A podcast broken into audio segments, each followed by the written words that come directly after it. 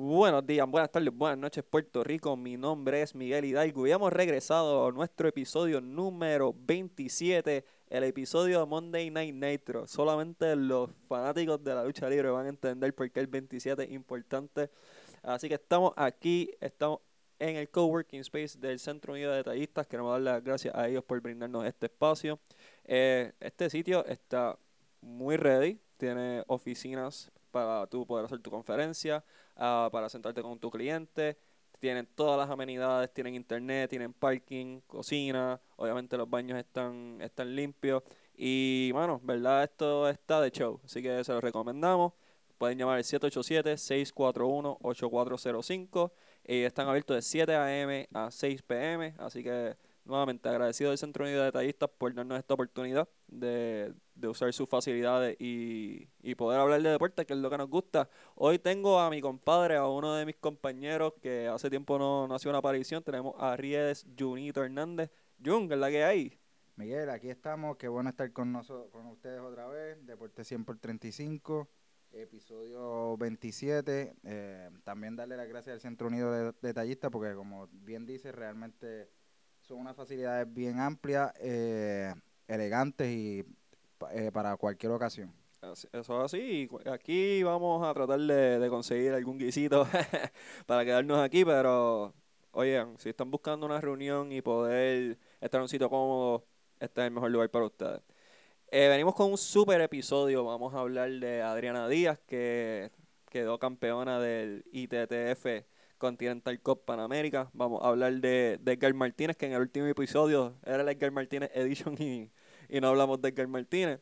Eh, vamos a hablar de Beverly Ramos y cualquier otro tema que esté ocurriendo en el momento del deporte. Obviamente, este es el mejor podcast de deporte. Usted viene a escucharnos a nosotros, así que estamos muy emocionados de estar de regreso del episodio número 27. Y, y vamos a hablar primero de, de este weekend. Este weekend, Adriana Díaz se coronó campeona del ITTF Continental Cup Panamérica 2019. Eh, excelente evento, nosotros tuvimos la oportunidad de cubrirlo, estuve allí los tres días, viernes, sábado y domingo. Y, y wow, ¿verdad? Me transporté a Colombia, Jun, cuando vi a Adriana Díaz ganar ese, esa medalla de oro, ese primer lugar. Levantar el oro. Exacto, fue, fue algo impresionante y en realidad que, que fueron cuatro exponentes que, que participaron, no solamente fue Adriana, fue Brian Afanador que lució excepcional eh, Melanie Díaz y Daniel González, todos fueron miembros de esa escuadra que, que representó a Puerto Rico en tenis de mesa en los centroamericanos. Eh, un excelente evento, en realidad.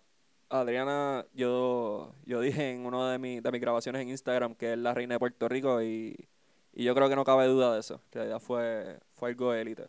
Realmente Adriana eh, nos tiene acostumbrados ya con su corta edad a, a, darnos buenos triunfos, esta vez no fue la excepción. Uh -huh tú estuviste allí, tú lo viviste, tú lo viviste de cerca, te pregunto, eh, ¿qué nota le das al evento en cuestión de organización? Pues mira, mano, yo tuve la oportunidad de, estar alrededor de, Iván Santos, que es el presidente de la Federación de Tenis de Mesa, y de Freddy Almendar, que es del Internacional, y ellos me estaban comentando, o le comentaban a, los colegas, que, Puerto Rico presentó un evento de, de gran calidad, eh, de gran nivel, una organización excelente, eh, que tenían cosas para mejorar, pero eran cosas bien mínimas, como el, el, manejo de luces, cosas así, cosas más de entretenimiento que de cualquier otra cosa. Eh, pero para ellos fue un evento excepcional. Este, el Quijote. Pensé que iba a ir más gente, pero o sea, estaba lleno a mitad. Eso es mucho más de lo que hacen los Mets de Guaynabo, por usar un, por usar un ejemplo. Uh -huh. O sea, eh, el público apoyó, se portó muy bien, que eso es algo que yo mencionaba que, que tenía mis dudas. Obviamente he estado cubriendo a Mónica Puig en el centro de ahí en Bayamón, por tu casa, y, y he visto un árbitro tener que mandar callar a la gente. O sea que yo pensé, yo espero que la gente se va a comportar, si lo hizo muy bien, la gente apoyó cuando tenía que apoyar, se, se cayó cuando se tenía que callar. Eh, en realidad fue, fue un éxito y también para la prensa fue un, un evento fácil de cubrir. Eh, Sacha Costa del Comité Olímpico nos dio toda toda la información que necesitábamos y nos ayudaba en todo lo que pudiera. Así que queremos agradecer a Sacha, que es una gran amiga y, y fanática del podcast, y le mandamos un saludo. Eh, pero fue excelente, yo te diría que es uno de los eventos más organizados que he cubierto eh, en mucho tiempo y, y valió la pena, valió la pena para mí. No, y eso es importante porque el efecto de Adriana Díaz al deporte del tenis, del tenis de mesa en Puerto Rico realmente ha sido gigantesco. Ujú. Eh, creo que la promoción al evento fue bastante buena. eh, llegó a, por lo menos en las redes sociales, yo lo, yo lo veía constantemente. Eh, también, pues obviamente, siguiendo la página de, de Deporte 100 por 35, sé que el evento se dio eh, con todo correcto, no hubo ningún, eh, eh, ningún incidente. Eh, y pues obviamente nos llevamos el oro al final, que es lo más bonito de todo, de cómo cerrarlo. Cuéntame de eso, de eso, de esas oponentes de Adriana Díaz durante todo el torneo. Bueno, eh, Adriana no tuvo un torneo fácil. Adriana consiguió el bye por ser la segunda raqueta eh, con mayor ranking. Este, le tocó competir con Alicia Cody, que era de Canadá, que fue la jugadora que eliminó a Melanie, eh, y le ganó en cuatro parciales, 11-9, 11-8, 11-2 y 12-10. Eh, después en semifinales le tocó con, con Yu Wu, que es la número 45 del ranking, Adriana es la 30 y le ganó 11-8, 11-3, 7-11, 7-11, 11-3, 5-11 y 11-4. Y ese juego fue a 7 sets, que es el máximo, es como cualquier serie mundial que de, de, 4, de 7-4. Y, y ese, ese juego en específico fue, fue tan, tan especial porque la, la estadounidense no se quitaba. Y tú decías, ¿será posible que, que se robe el juego aquí en Puerto Rico? Adriana motivada, Adriana tenía una presión, por, por más que se diga que, que, tiene nervios de hacer, obviamente ella siente la presión de jugar por primera vez en un evento así grande en Puerto Rico. Eh, al frente de su familia está su papá, su mamá, su hermana, sus, sus hermanas, eh, primos, o sea, todo tuado, todo tuado estaba en este en este evento y todo Puerto Rico en lo, lo, estaba en los ojos de Adriana Díaz. Y, y en las redes, este, o sea, fue fue para una muchachita de 18 años, ese tipo de exposición, ese tipo de presión es bien difícil manejar porque somos nosotros adultos manganzones y, y no es fácil. Eh, imagínate ella con 18 años y ella sacó cría y, se, y sacó el juego y cuando fuimos a Zona Mixta a entrevistarla, pues nos menciona que, que ella no podía darse el lujo de perder en Puerto Rico, que ella no podía permitir que eso pasara y obviamente nosotros glorificamos a nuestros atletas y siempre queremos que la patria como que, que sea lo, lo máximo, pero, sobresalga. pero ella como que me, me lo hace creer. Ella, ella representa a Puerto Rico. Ella es, no sé ni cómo explicártelo, ella es como de nosotros, de, del pueblo, Del pueblo, de sí. abajo, el deporte menos conocido, pero, y en realidad eh, brutal, brutal. Y como ella y su familia, porque obviamente Melanie, eh, Brian, Daniel, Daniel y Ríos, todos ellos son familia. Como ellos han llevado un deporte como el tenis de mesa, que obviamente no es un deporte que es practicado en Mansalva por Puerto Rico, eh, que hayan podido elevar ese deporte. Iván Santos lo decía, que le resultaba impresionante que llegaran a un coliseo, Mario Quijote Morales, y que la gente pagara por verlo. Era el primer evento así que, que se cobraba taquillas por... Y un coliseo importante en el deporte de Puerto Rico. Claro, o sea, hogar de los Mets de Guaynabo en baloncesto, en voleibol, que es la dinastía en voleibol masculino ahora mismo, o sea, y, y esa muchacha se quedó, se quedó con, con Guaynabo y, y en ese partido en específico, que fue el más reñido de todos, eh, sacó la cría, sacó la cría y, y de ahí fue el pase a la final, que, que sí fue el juego que, que uno tenía como que un poquito de miedo, porque era entre, en, contra Mouchan, que era la número 23 del mundo. Eh, era más alta en el ranking, había hablado con su papá, con, con Vladimir Díaz, y me dijo que el, el récord entre ellas era 1 y, y 3 a favor de, de la canadiense, o sea que no habíamos tenido buena experiencia. Y ahí fue que dije, la cancha local hizo diferencia.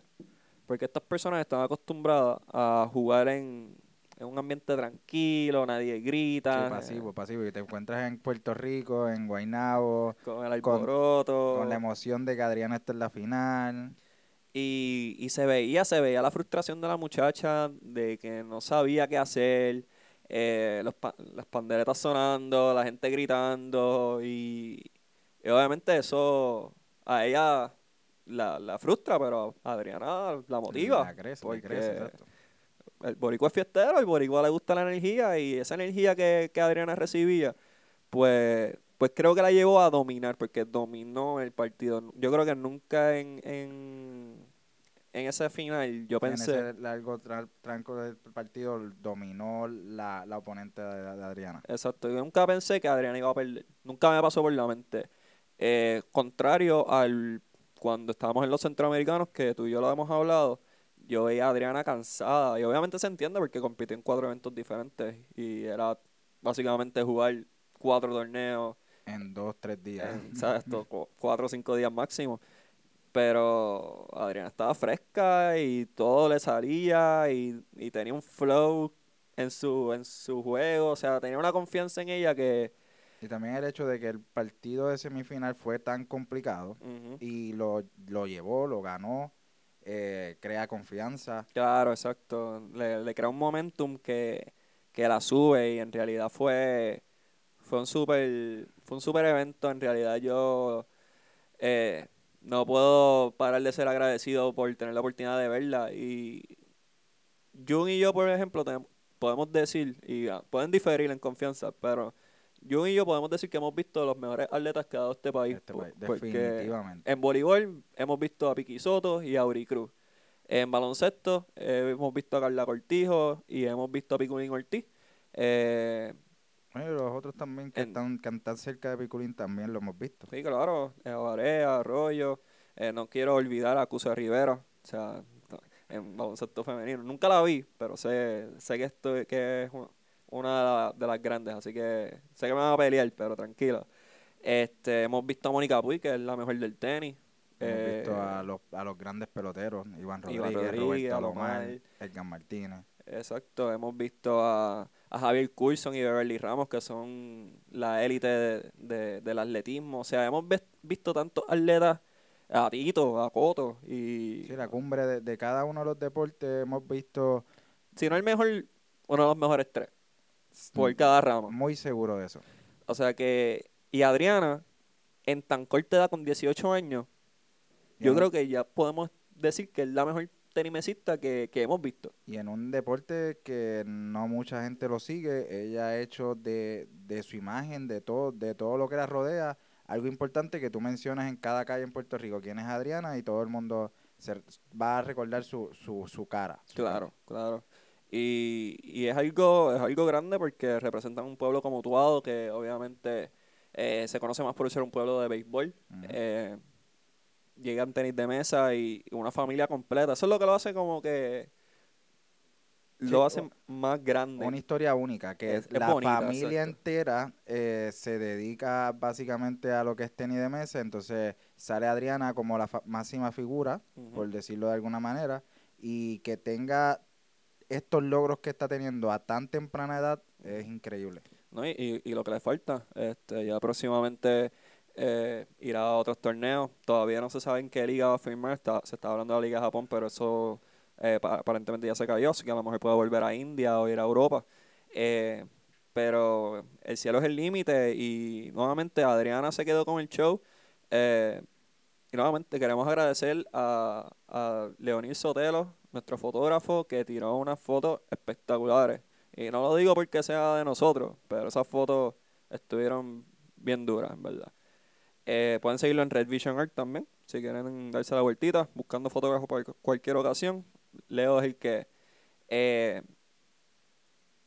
Adriana fue la única exponente, Brian Afanador dio un juegazo contra Hugo Calderano. Hugo Calderano tiene 22 años, es el número 6 del mundo. Y terminó ganando el... Calderano ganó el partido, pero Brian se lo hizo súper incómodo. O sea, es el número 6 del mundo contra el 119. O sea, eso es ahora mismo poner a los, qué sé yo, a, a los Bucks de Milwaukee contra los cangrejeros. O sea, es una disparidad severa. Buen ejemplo, buen ejemplo. Y Brian le puso 3 sets 11 a 9. O sea, Ivo Calderano, mira, mano, obviamente yo no voy a, pretender que soy un, conocedor del tenis de mesa, porque obviamente no sé lo que, he visto. Pero Hugo Calderano tiene un estilo y un flow y una habilidad para el tenis de mesa que en realidad fue, un gusto verlo en, Puerto Rico y le ganó el número uno del mundo. Eh, se me escapa el nombre no, y no voy a hacer un disparate, pero eh, un jugador de talla mundial, jugador olímpico, o sea, dos veces campeón panamericano.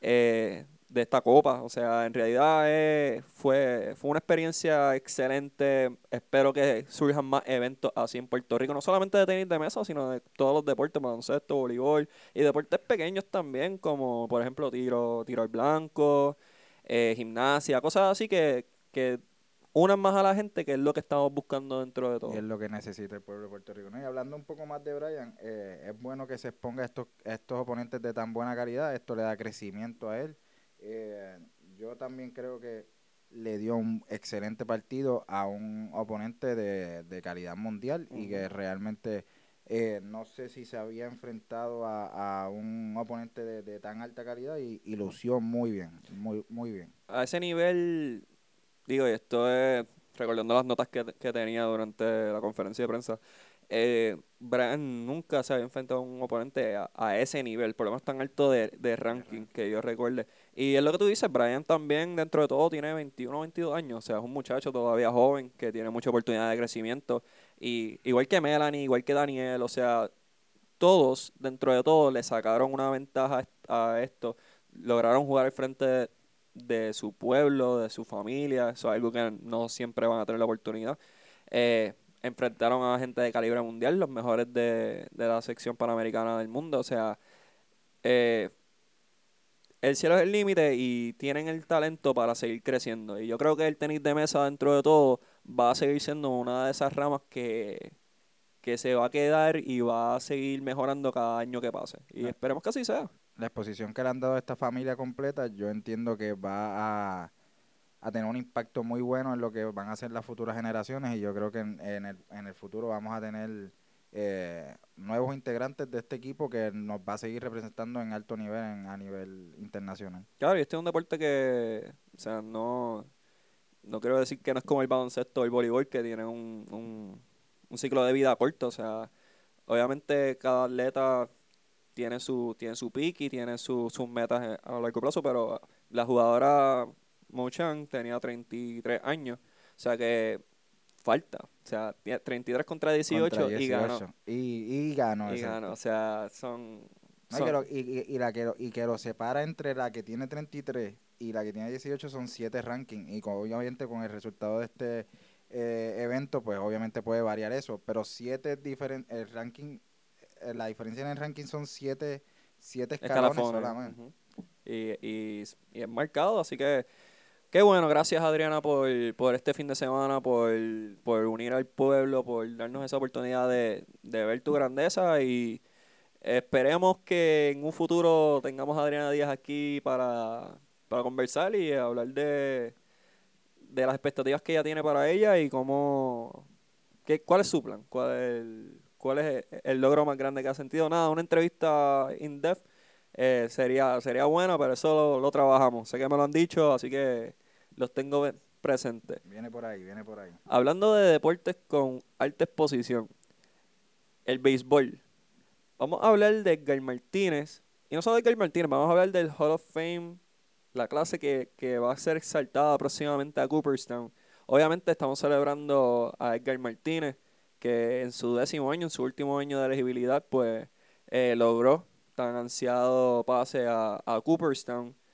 Eh, primer bateador designado en, en lograr dicha eh, dicha dicho logro, dicho sea de paso. Esa meta. Exactamente. Y tengo a Jun porque Jun sabe mucho más de béisbol que yo. Yo sé de béisbol que Boston es campeón y vamos a ganar el año que viene y el año después de eso y que los Yankees se van a tener que quedar con sus 27 campeonatos. Eso es lo que yo sé. Ya si vas por ese lado, ya sabes mucho porque tienes toda la razón en, ese comentario. Pero lo que causó controversia de este, de este Hall of Fame Class fueron dos cosas. Fue obviamente eh, lo sorpresivo, y decimos sorpresivo que Gal entrara porque los puristas del béisbol son tan rígidos y yo soy un purista del béisbol, así que soy bien rígido.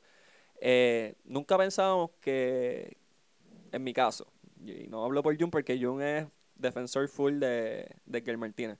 Yo nunca pensé que Edgar iba a, a contar con el apoyo mayoritario de la prensa para llegar a- al Salón de la Fama. Considero que es un excelente jugador, pero nunca pensé que le iban a dar ese voto de confianza.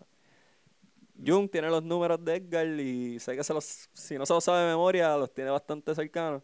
Así que Jung, para ti, tú que eres fanático del béisbol, vives del béisbol, eh, ¿qué significa, qué representó que Edgar fuera exaltado al Salón de la Fama? ¿Y, y qué representa eso para otros jugadores de la talla de Carlos Beltrán que tal vez son están en el borderline? Mira, eh, Edgar Martínez para mí representó justicia. Eh, eh, la exaltación representó justicia para contestarte directamente la pregunta. Llevaba 10 años esperando este momento. Tal vez no era para entrar en los primeros cinco, porque los números no son totalmente sobresalientes. Eh, pero sí había sido injusto porque los comentarios acerca de por qué no entraba al, al Salón de la Fama era porque nunca había tenido, o por lo menos de larga parte de su carrera, no tuvo un guante en la mano. Eh, a lo cual yo lo encuentro injusto porque hay una posición en la liga americana que de hecho la están a punto de cambiar para que sean las dos ligas. Eso se está hablando eh, pues en el, en el off-season del béisbol en este año. Lo leí, lo leí. Eh, es injusto que si tú tienes una posición que sea bateador designado. ¿cómo me vas a penalizar a un jugador porque jugó toda su vida esa posición?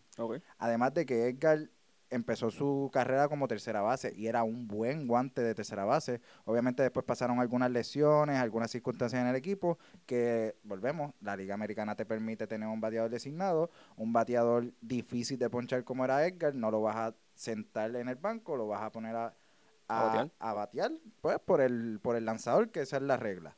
Eh, los números de Edgar son consistentes, eh, de hecho, lo- los números sorprendentes que tenía en contra a los, a, a los lanzadores que entraron junto a él en, en el, en, el Salón de la Fama eh, eran impresionantes. Eh, con cada uno de ellos, a Mariano le batió de 18 turnos, le batió 11 hits. O sea, de 18 a 11. Ujú. Eso es una cosa impresionante porque tú sabes que Mariano solamente salía en la novena entrada Claro. en clutch. Y, re- y todos recordamos que, que en, el- en la temporada 95, cuando Seattle estuvo a punto de moverse, eh, quién fue el que salió a batear en esa novena entrada y quién dio el hit de, ganar el juego en, en, la, en la serie divisional contra los Yankees, Edgar Martínez.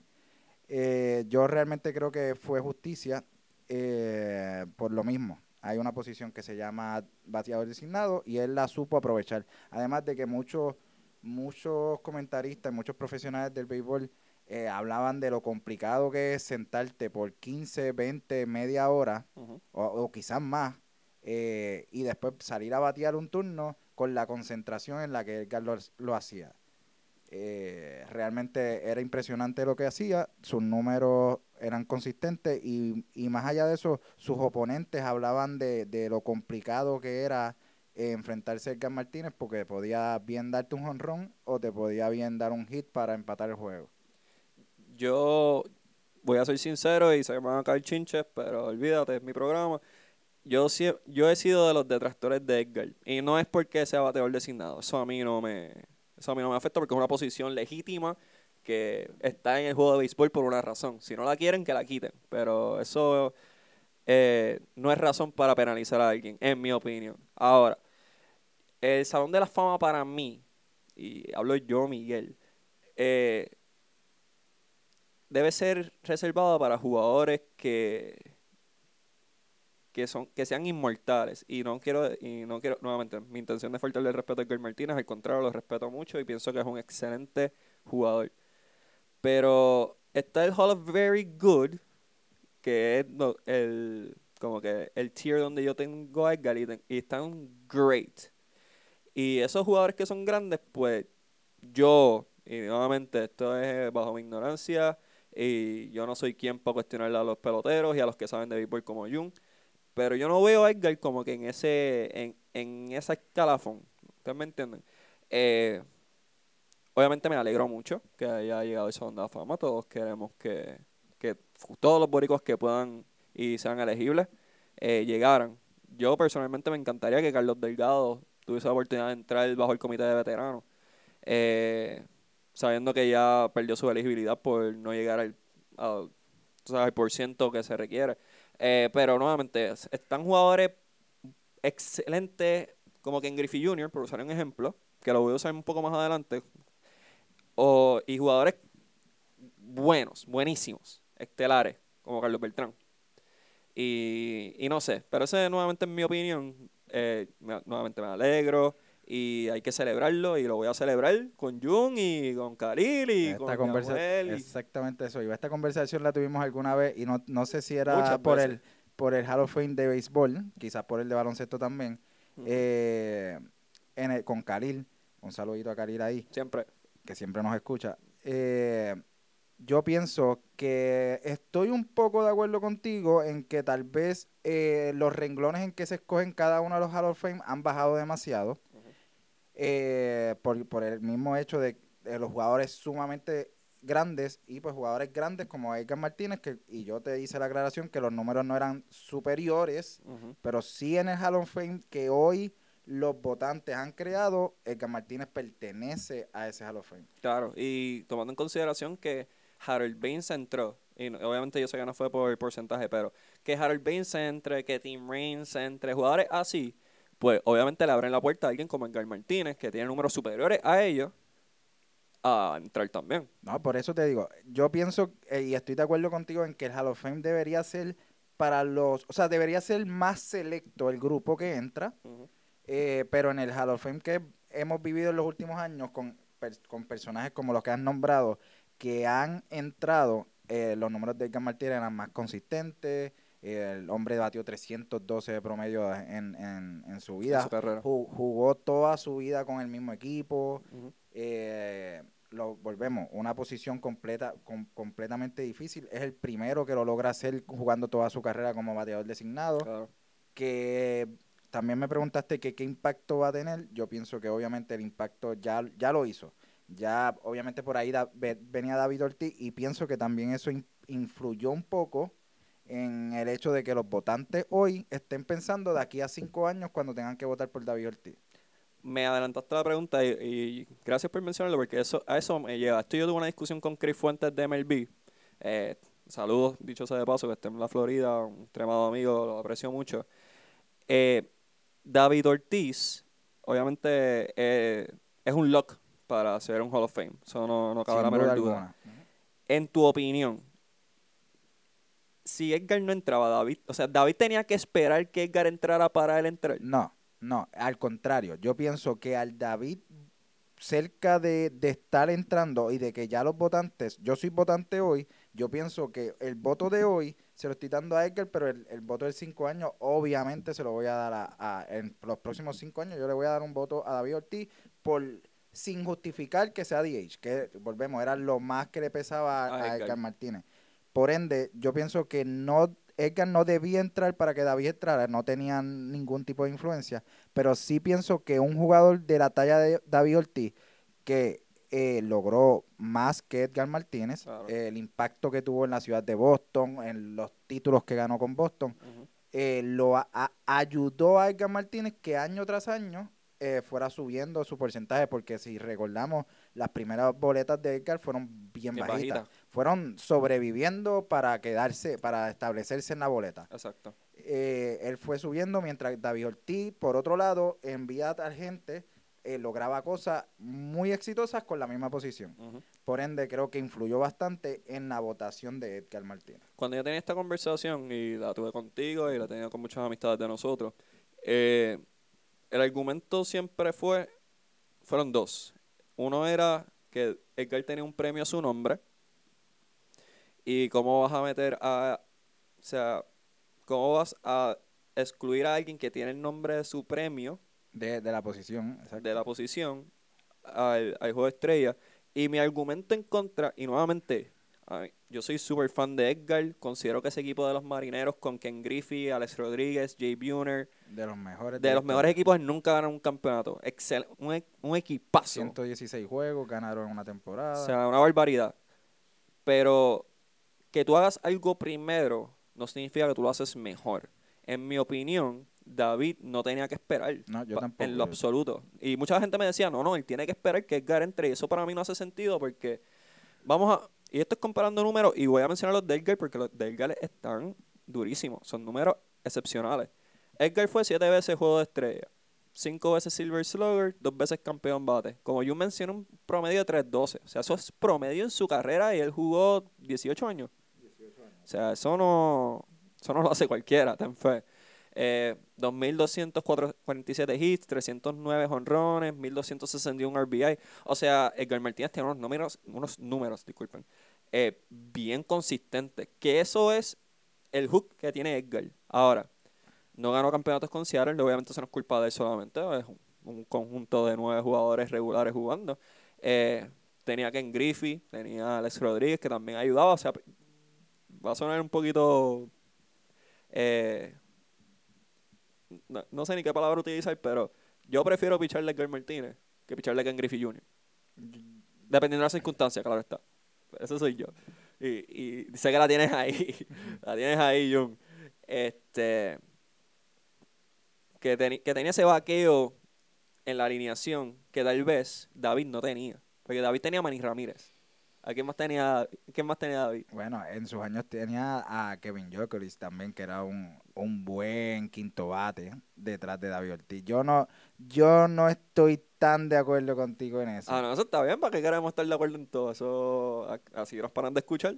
Realmente David Ortiz tenía una buena alineación, esa alineación del, 2004 e incluso la del 2007 que tenían a Milo por, por, por quinto, sexto bate yo realmente te, tengo que diferir en eso. Sí, pero estamos hablando, ok, Mike Lowell, que fue MVP de la final del 2007, quiero que exacto. Eh, Kevin Euclid, que fue muy buen bateador, sí, claro, fue un jugador de All-Star. Pero estamos hablando de Ken Griffey Jr. y Alex Rodríguez. Alex Rodríguez no es Hall of Famer por su, su escándalo de, de esteroides. Si no, fue ser un Hall of Famer también. Sí, tiene números para eso. Y Ken Griffey, no se diga más. O sea, yo pienso que, que Edgar también tenía esa ventaja de que tenía bateadores temidos, respetados por todo el mundo. O sea, Alex Rodríguez. Sí, pero Alex, Rodríguez en Seattle no es el Alex Rodríguez de Texas, de Texas ni de los Yankees. Realmente no lo era. Era un jugador con mucho potencial. Era segundo bate del equipo. Eh, ahí el jugador clave era Ken Griffith Jr. Claro. Claro. Eh, le temías a Ken Griffith Jr. porque realmente era la, cara de las grandes ligas en ese momento. Y era el tercer bate. ¿No? Y, y el swing más, el swing más bonito que, ha tenido las la, la, grandes ligas. Pero después de Ken Griffith Jr. venía un hombre que se llamaba Edgar Martínez, que tú podías envasar a Ken Griffith Jr. y tú tenías que enfrentarte a Edgar Martínez, que te o sea, que los mismos eh, pitchers dicen, era imposible. O sea, Edgar Martínez se ponchó 100 veces en una eh, en una temporada sola vez, una vez en su carrera. Solo una vez en su carrera se ponchó más de 100 veces en, su, en una temporada. Giancarlo Stanton hace eso en dos semanas. En, en, en dos juegos y medio. En dos juegos y medio ya debe estar por ahí. Eh, aquí iban dando saludos Humberto Pagán también, que sé que está molesto con, con esos comentarios anti-yankees, pero es que la última vez vinieron ellos y estuvieron, estuvieron hablando. Estuvieron ahí eh, criticando y criticando. bueno, y recuerdo, estaba escuchando, estaba escuchando uno de los episodios y no, decían que esa alineación iba a, arrasar con la Liga Americana. ¿Qué pasó? Eh, yo creo que arrasó otra otra alineación que no voy a decir nombre para que no se, no, no, no se piquen por ahí. Sí, sí. Pero volviendo al tema, que nosotros aquí somos, estamos bien duros y, nos ponemos a hablar de todo. Eh, volviendo a David Ortiz, que nuevamente para mí es un lock. O sea, David Ortiz representó una ciudad completa, cambió la cultura completa. 10 eh, veces juego estrella, 7 veces Silver Slugger, MVP de Serie Mundial, 3 veces, campeón de Serie Mundial, 500 honrones, bueno, fueron 541 para ser más específico, pero tiene esos números míticos y esa relevancia dentro del conjunto que, que, me, me garantizaba y yo no entendía por qué la gente tenía la insistencia en que Edgar tenía que entrar primero que, que David, cuando no es el caso, honestamente, Edgar merecía entrar y eso está perfecto. Pero David no tenía que esperar por, por Edgar. Esa, esa es mi opinión. Pero independientemente estamos celebrando porque nuevamente... y, y, para un poco concluir, yo pienso que, que si hubiesen competido en la boleta, David Ortiz entraba mucho antes que, que, Martínez por número solamente por el impacto. O sea, eh, recuerdo cuando pasó lo del maratón en Boston, el impacto que tuvo David Ortiz en esa ciudad, eh, cómo se levantaron, cómo ganaron títulos e- ese mismo año.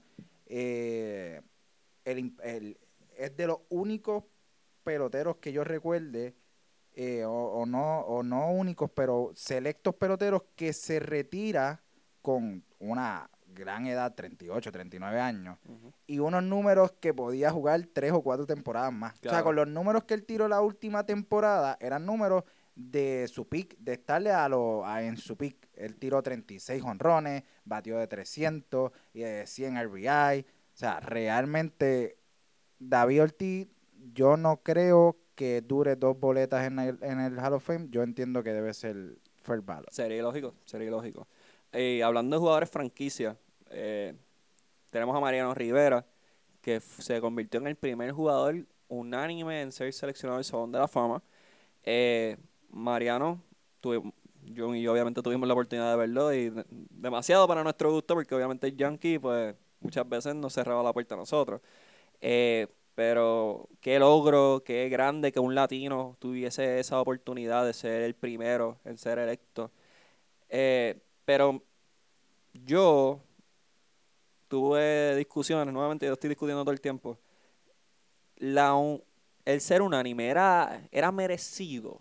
Y, y voy a empezar con Jun, porque Jun sé que también tiene su opinión bien fuerte acerca de esto.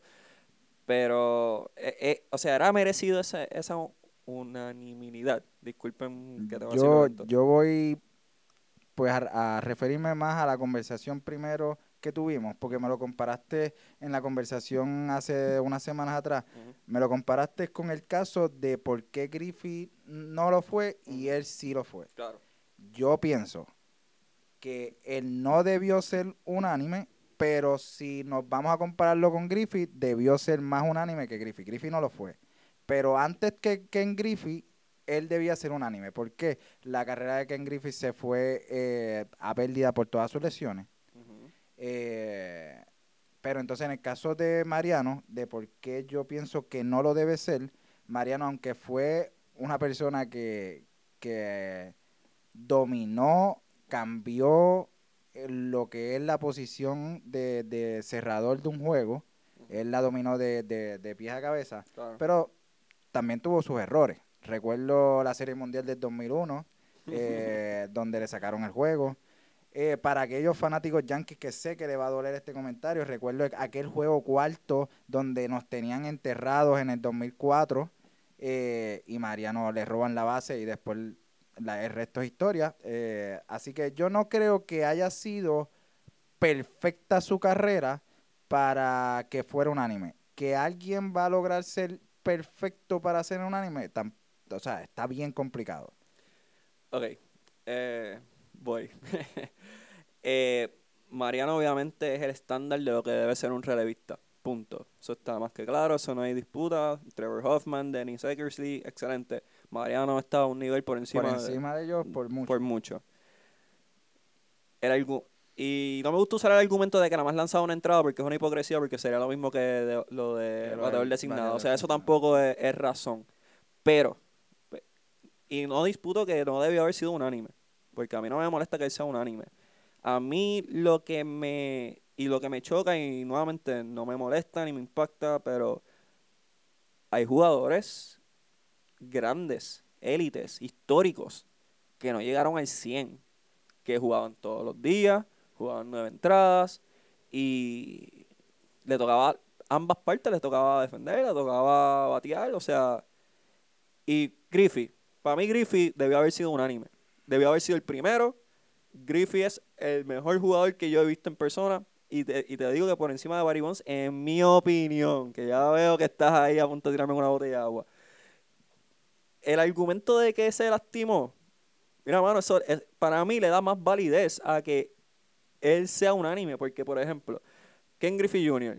fue MVP, All-Star Game MVP, 13 veces All-Star, 10 guantes de oro, 7 veces Silver Slugger, batió 630 cuadrangulares.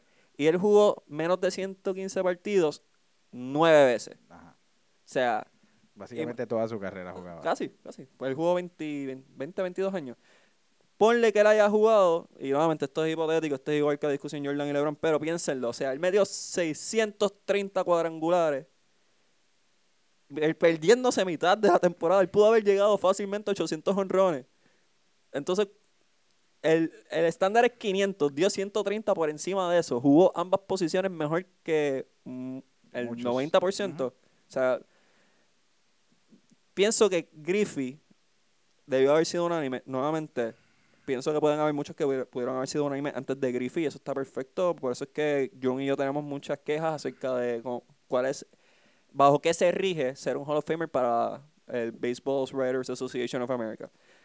Pero, o sea, no disputo que, que Mariano sea un 100% porque yo hubiese votado por Mariano. Tú hubiese votado por Mariano. Yo lo que entiendo, no, es que pues en la boleta de ahora yo no creo que haya muchas personas. Lo que pasa es, yo creo que en la diferencia entre Griffey y es el impacto que tuvo a la posición, al juego. Sí Griffey era grande, sí Griffey realmente, o sea, tú mencionabas a Ken Griffey Jr. y al que no, al, el que no supiera de béisbol Sabía sabía, quién era. era Ken Griffey Jr. Yo entiendo ese impacto que él tuvo.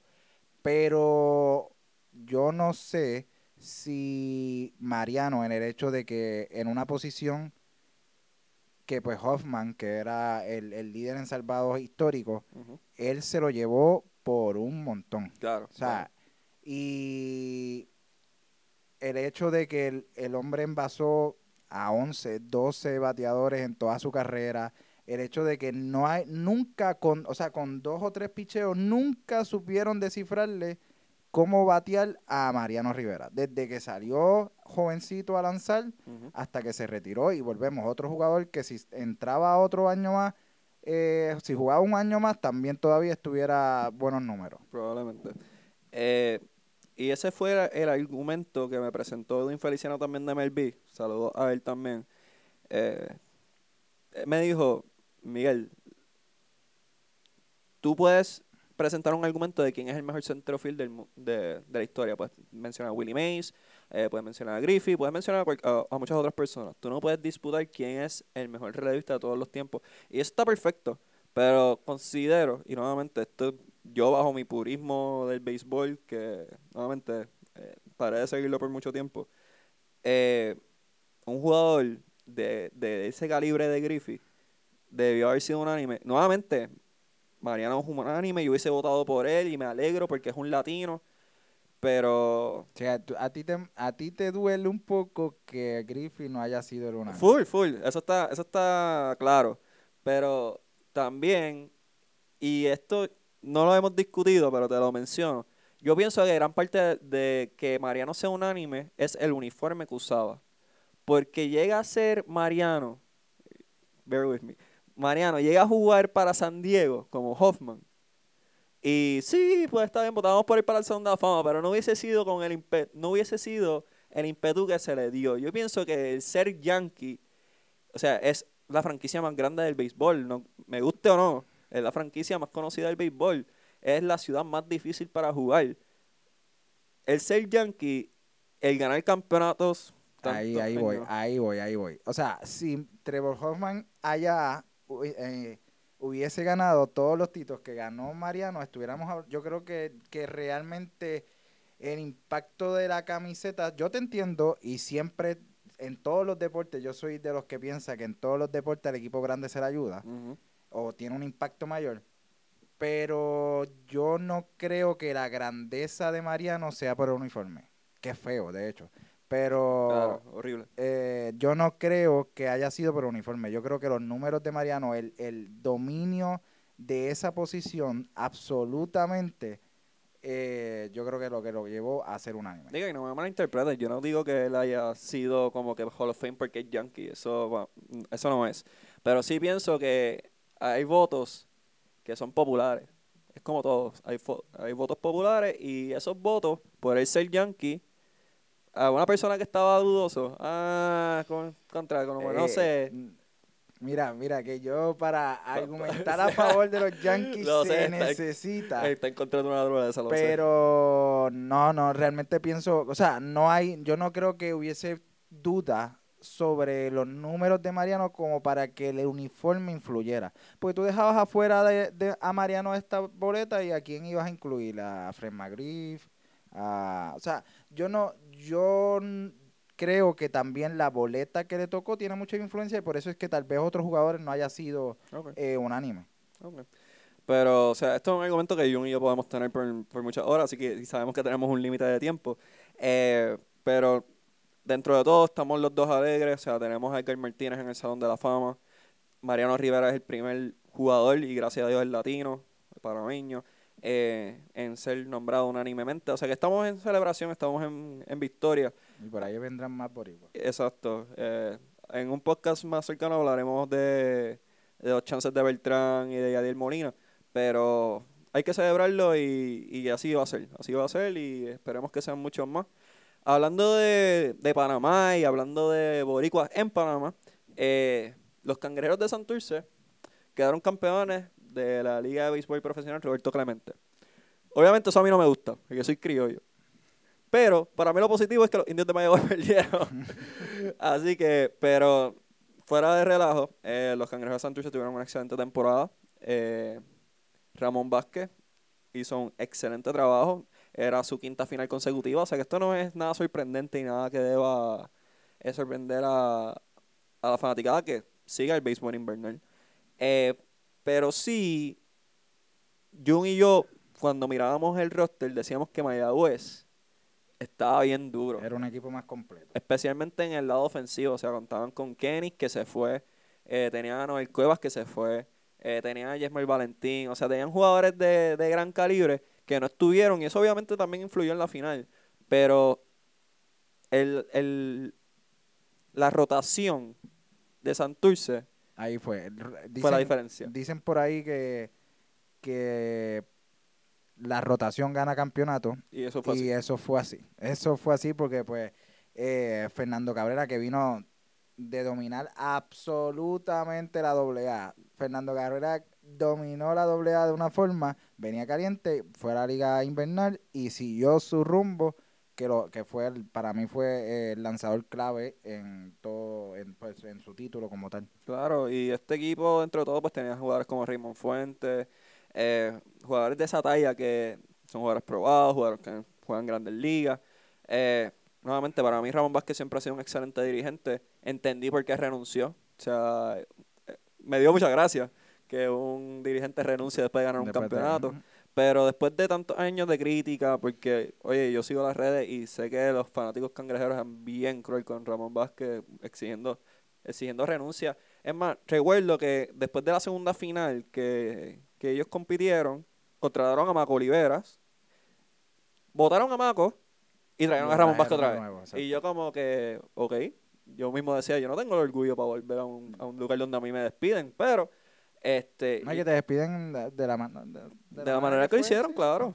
Y, y él regresa y te llega a otra final. Y obviamente perdió con, con los criollos, pero oye, oye, los criollos fueron campeones caribeños. Dos veces campeones, bicampeones caribeños. O sea, tampoco es que cualquier equipo que le no era un- ganaba. exacto, no era un equipo fácil. Y los criollos tenían su equipazo, era su momento y lo, lo, Y- lo lograron. Lo lograron. Y ahora Santurce vuelve el trono y pues qué mejor forma de irse que con un campeonato. Eso para mí siempre ha sido un, un buen moro. Si, si me voy a ir, me voy a ir en el tope.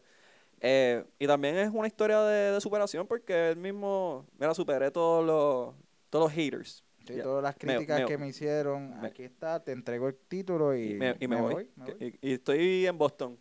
Porque, porque también eh, el fanático boricua es complicado. Sí, Entonces, sí. Te gana un título, entonces va a la Serie del Caribe y luce mal y ya volvemos Vamos a a, votarlo. y vamos a votarlo porque lució mal en la Serie del Caribe. Entonces, yo también estoy de acuerdo en que, pues, si era, si era la manera de, de- si era el momento de irse por, por sus razones, que lo hiciera ahora de, con, en el tope.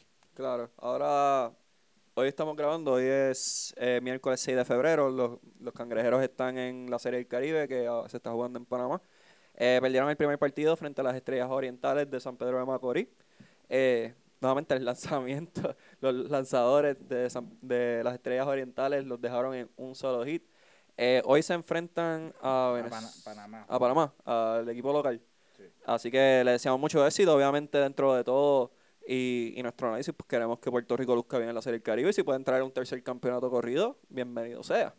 Eh, El primer juego lo tiró Jonathan Sánchez, eh, tiró por nosotros, eh, lanzó muy bien, ya hablando de la rotación.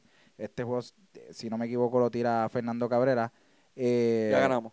que es un, es un ace en la loma para nosotros. Vamos a ver. Y obviamente conocemos también el, el, el, el sistema de juego aquí, que pues por, de- por una derrota no nos vamos a quitar. Claro. en- los criollos tuvieron peor panorama en años anteriores, así que para adelante y vamos a ver si a los, a los locales, que siempre influye el, el, el ser local, vamos a ver si hoy salimos victoriosos. Así es, así que mucho éxito a los cangrejeros de Santurce.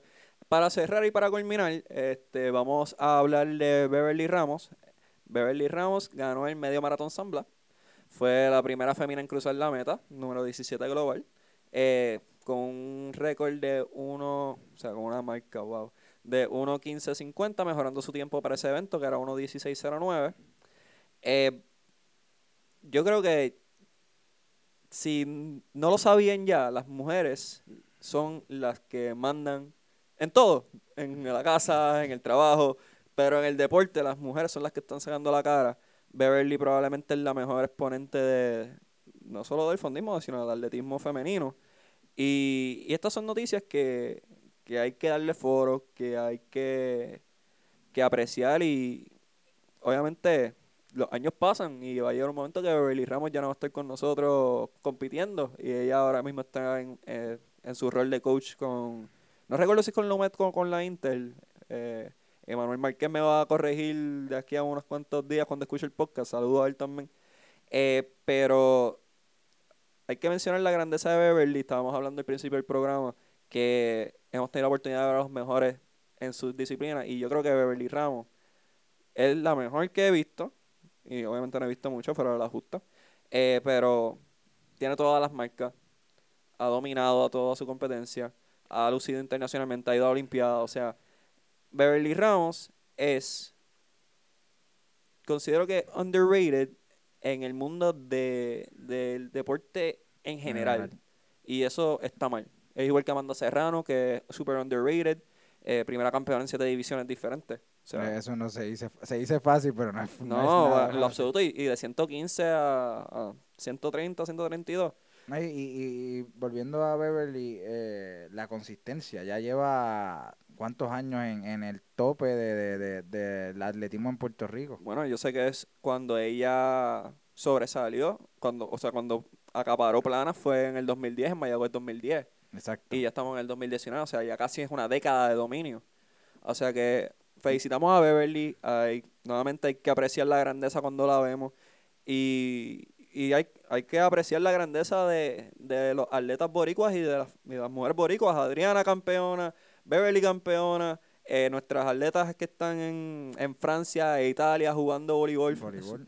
Eh, que la liga de voleibol super femenina está muy buena este año. Vamos a tener próximamente otra vez Humberto Pagán aquí para hablar de, de la temporada. Pero estamos en un gran momento eh, del deporte. eh, solamente es febrero, imagínense. Eh, así que estén pendientes a nuestras redes, estén pendientes a los periódicos, apoyen a los atletas. Me, me gustó lo que hicimos en Guaynabo, que era constante apoyo, cero crítica. Y dentro de todo, yo creo que eso es lo que necesitamos. Necesitamos unirnos más y apoyar a nuestros atletas. Así que esa es mi exhortación hacia ustedes. Eh, hemos llegado a nuestro fin. Jun, brother, me alegro que hayas regresado y espero tenerte pronto aquí. Aquí estaremos próximamente. ¿Algo más que quieras decirle a los fanáticos? Empieza Spring Training pronto. Ya los pitchers se van a reportar en las próximas semanas, pitcher y catcher, eh, el sprint training. Y vamos a estar pendientes a todos los boricuas que van a, a tratar de ganarse un puesto en el equipo titular, en el equipo... Y a ver, y a ver dónde firman Harper y Machado, porque si siguen llorando por 300 millones. Santo Dios. La novela, eh, eh, que también hablaban de, de, estaban hablando de el limitar un poco el tiempo en que se puedan firmar, porque a- estamos a ley de que empiece el sprint training Y no estos dos bambanales todavía siguen dando vueltas por ahí buscando ofertas. No sé. Ya, vamos a tener una previa de, de la temporada. Eh, obviamente ya les voy a dar un resumen de que Boston va a ganar. Definitivamente. Pero vamos a hacer una previa un poquito más organizada, con mucho más análisis. Eh, pero queremos agradecerle a todos ustedes por sacarle su tiempo y escucharnos. Al Centro Unido de Detallistas por dejarnos usar sus facilidades. Se acerca el 14 de febrero. Escúchenme. Oigan, estoy hablando con ustedes. Ustedes que dicen, oh, voy a comprar un arreglo de flores y todo eso. Caballeros, es hora de evolucionar. Usted quiere que su pareja esté bien orgullosa de usted. No, regale- Pandora.